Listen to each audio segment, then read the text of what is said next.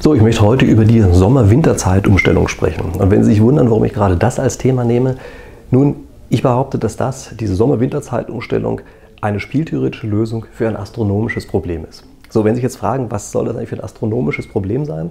Nun, ich meine damit kein besonders großes Problem, sondern ich meine damit eines, was sich aus den Himmelskörpern heraus ergibt und aus der Lage der Himmelskörper zueinander. Und ich habe dafür einfach mal so einen kleinen Globus mitgebracht. Für den Fall, dass Sie sich fragen, warum ist eigentlich bei diesen Globen ist normalerweise so, dass die so komisch schief stehen.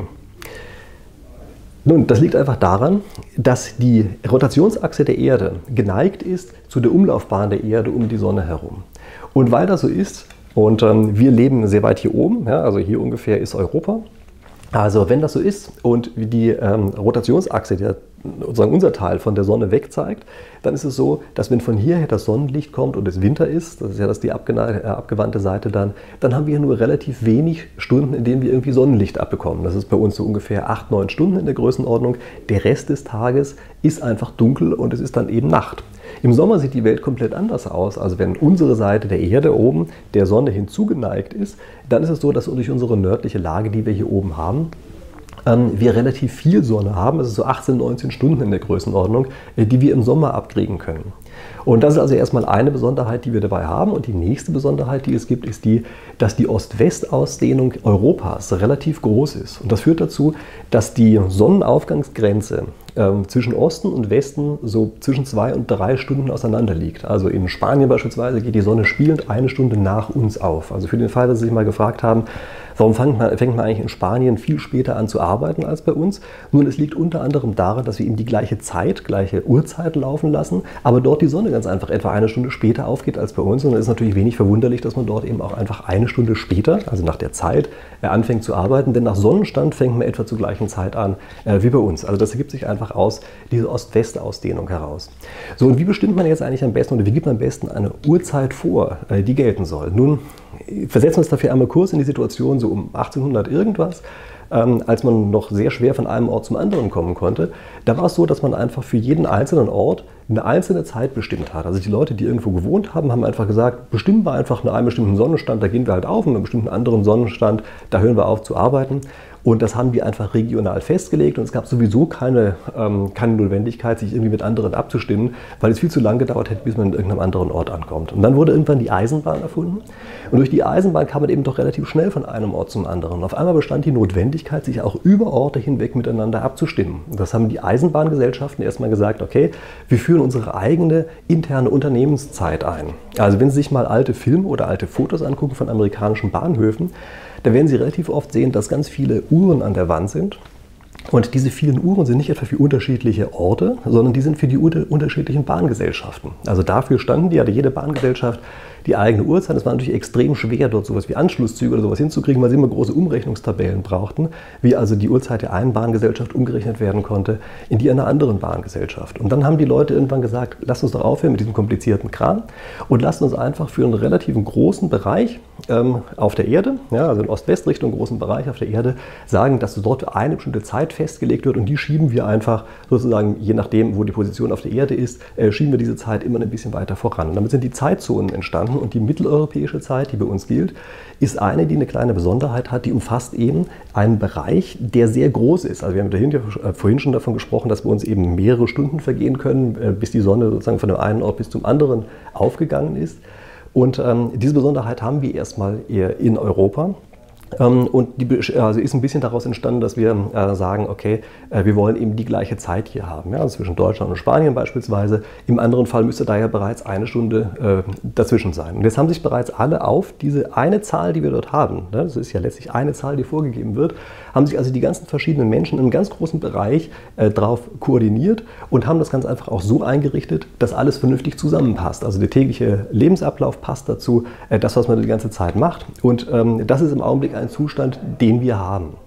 Nun muss man eine kleine Besonderheit sich auch noch klar machen, nämlich wir wollen es möglichst stark vereinheitlicht haben für alle, aber wir haben diese Situation, dass wir eben einen sehr starken Unterschied zwischen Sommer und Winter haben. Und man kann es mit der Vereinheitlichung auch häufig ein kleines bisschen übertreiben. Und das wäre, wenn wir jetzt auch noch sagen, ja, zwischen Sommer und Winter soll es auch noch genau gleich bleiben. Dann merken wir auf einmal, wir haben jetzt versucht, zu viele Dinge auf einmal unter einen Hut zu bringen. Wir wollen jetzt auf einmal ein ganz großes, äh, einen ganz großen Landbereich, der im Norden auf der Erde liegt, der eine große Ost-West-Ausdehnung hat, wo wir die gleiche Zeit haben, was ja hochgradig sinnvoll ist, ein sehr effektives Koordinationselement, was wir hier haben, also eine spieltheoretische Lösung, ja?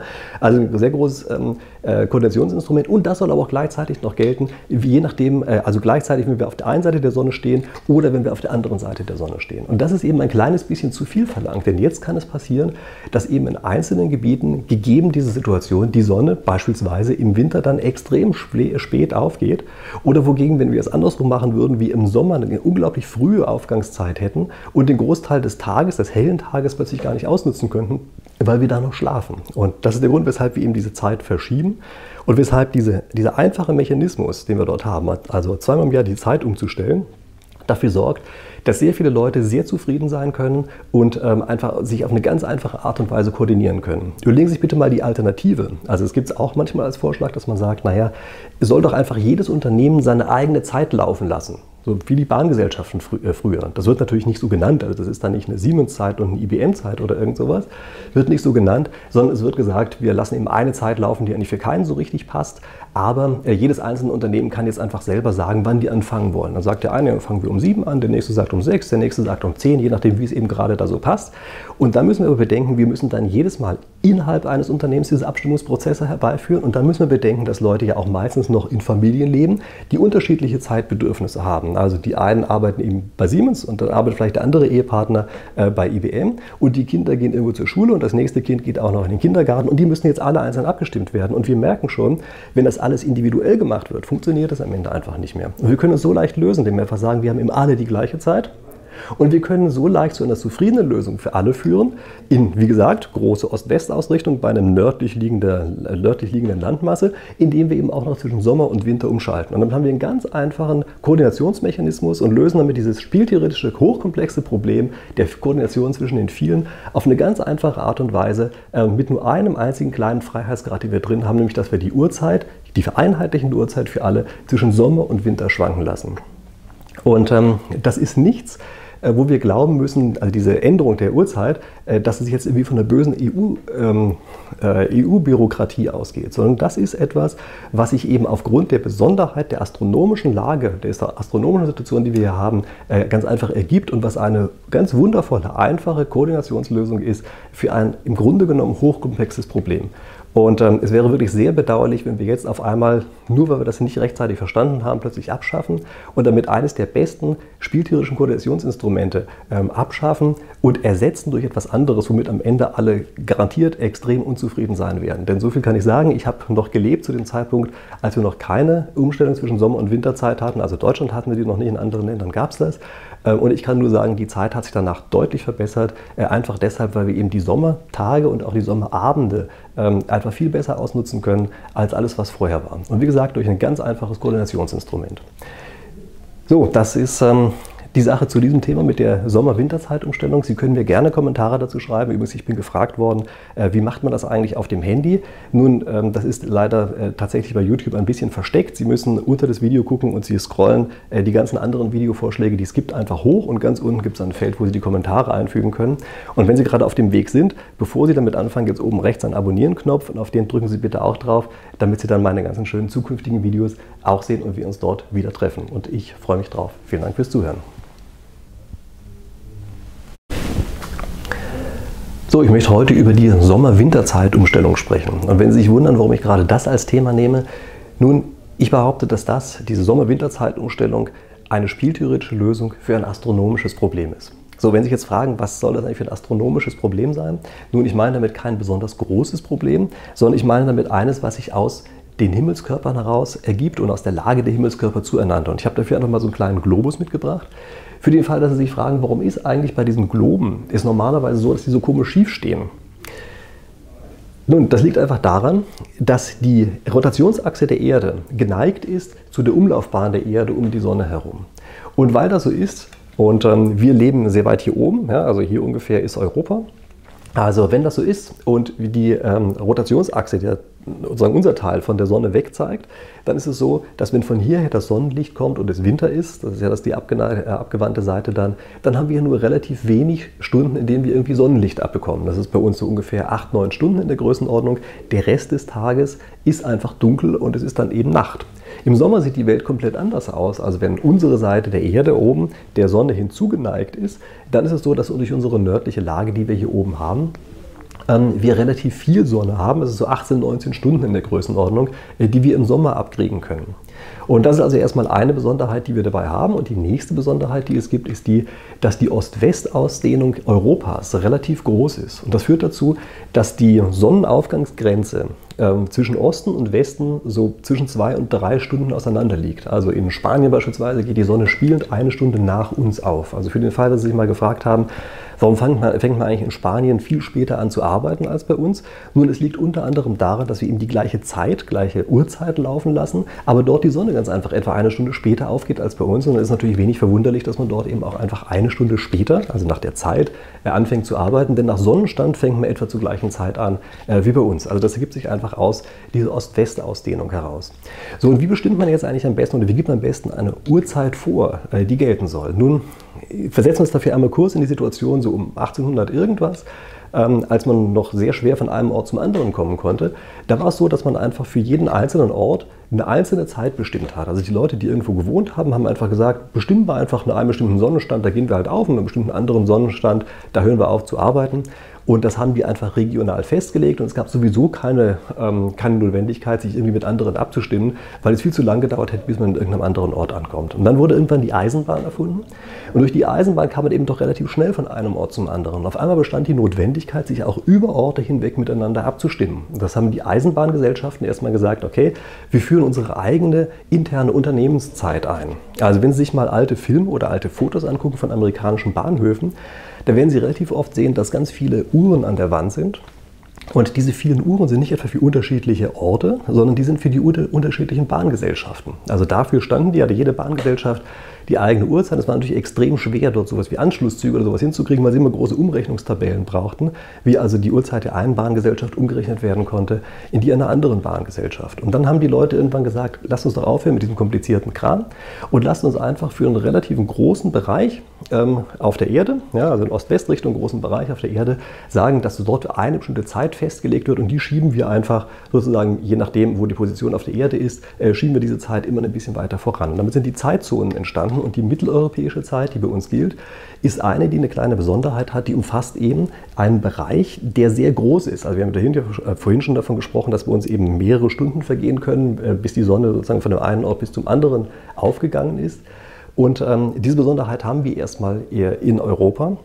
Ähm, und die also ist ein bisschen daraus entstanden, dass wir äh, sagen, okay, äh, wir wollen eben die gleiche Zeit hier haben, ja, zwischen Deutschland und Spanien beispielsweise. Im anderen Fall müsste da ja bereits eine Stunde äh, dazwischen sein. Und jetzt haben sich bereits alle auf diese eine Zahl, die wir dort haben, ne, das ist ja letztlich eine Zahl, die vorgegeben wird, haben sich also die ganzen verschiedenen Menschen in einem ganz großen Bereich drauf koordiniert und haben das ganz einfach auch so eingerichtet, dass alles vernünftig zusammenpasst. Also der tägliche Lebensablauf passt dazu, das, was man die ganze Zeit macht. Und ähm, das ist im Augenblick ein Zustand, den wir haben.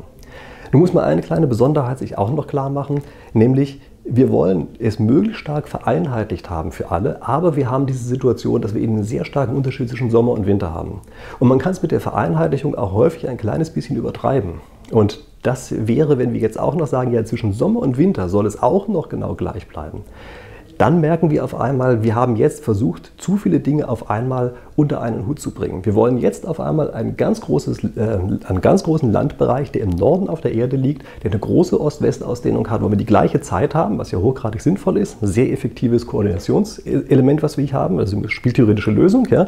Also ein sehr großes ähm, äh, Koordinationsinstrument. Und das soll aber auch gleichzeitig noch gelten, je nachdem, äh, also gleichzeitig, wenn wir auf der einen Seite der Sonne stehen oder wenn wir auf der anderen Seite der Sonne stehen. Und das ist eben ein kleines bisschen zu viel verlangt, denn jetzt kann es passieren, dass eben in einzelnen Gebieten gegeben diese Situation die Sonne beispielsweise im Winter dann extrem spät aufgeht oder wogegen, wenn wir es andersrum machen würden, wie im Sommer eine unglaublich frühe Aufgangszeit hätten und den Großteil des Tages, des hellen Tages plötzlich gar nicht ausnutzen könnten, weil wir da noch schlafen. Und das ist der Grund, weshalb wir eben diese Zeit verschieben und weshalb diese, dieser einfache Mechanismus, den wir dort haben, also zweimal im Jahr die Zeit umzustellen, dafür sorgt, dass sehr viele Leute sehr zufrieden sein können und ähm, einfach sich auf eine ganz einfache Art und Weise koordinieren können. Überlegen Sie sich bitte mal die Alternative. Also es gibt es auch manchmal als Vorschlag, dass man sagt, naja, es soll doch einfach jedes Unternehmen seine eigene Zeit laufen lassen. So wie die Bahngesellschaften frü äh, früher. Das wird natürlich nicht so genannt, also das ist dann nicht eine Siemens-Zeit und eine IBM-Zeit oder irgend sowas.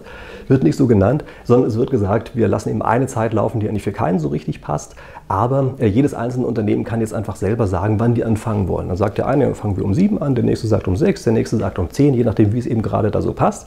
Und dann müssen wir aber bedenken, wir müssen dann jedes Mal innerhalb eines Unternehmens diese Abstimmungsprozesse herbeiführen. Und dann müssen wir bedenken, dass Leute ja auch meistens noch in Familien leben, die unterschiedliche Zeitbedürfnisse haben. Also die einen arbeiten eben bei Siemens und dann arbeitet vielleicht der andere Ehepartner äh, bei IBM und die Kinder gehen irgendwo zur Schule und das nächste Kind geht auch noch in den Kindergarten und die müssen jetzt alle einzeln abgestimmt werden. Und wir merken schon, wenn das alles individuell gemacht wird, funktioniert das am Ende einfach nicht mehr. Und wir können es so leicht lösen, indem wir einfach sagen, wir haben eben alle die gleiche Zeit.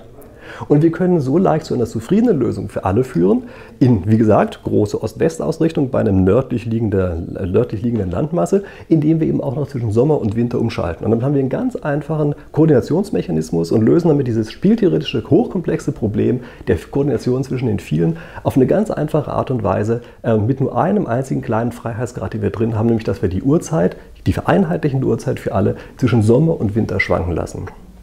Und ähm, das ist nichts, wo wir glauben müssen, also diese Änderung der Uhrzeit, äh, dass es jetzt irgendwie von der bösen EU-Bürokratie ähm, äh, EU ausgeht, sondern das ist etwas, was sich eben aufgrund der Besonderheit der astronomischen Lage, der astronomischen Situation, die wir hier haben, ganz einfach ergibt und was eine ganz wundervolle, einfache Koordinationslösung ist für ein im Grunde genommen hochkomplexes Problem.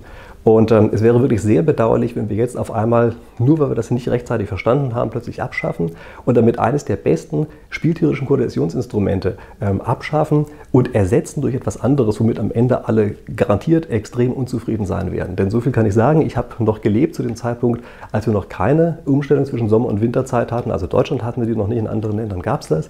Ähm, und ich kann nur sagen, die Zeit hat sich danach deutlich verbessert, äh, einfach deshalb, weil wir eben die Sommertage und auch die Sommerabende ähm, einfach viel besser ausnutzen können als alles, was vorher war. Und wie gesagt, durch ein ganz einfaches Koordinationsinstrument.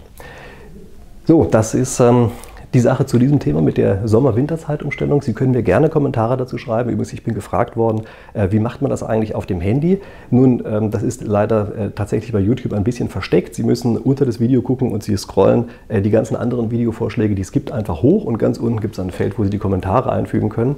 Und wenn Sie gerade auf dem Weg sind, bevor Sie damit anfangen, gibt es oben rechts einen Abonnieren-Knopf und auf den drücken Sie bitte auch drauf, damit Sie dann meine ganzen schönen zukünftigen Videos auch sehen und wir uns dort wieder treffen. Und ich freue mich drauf. Vielen Dank fürs Zuhören.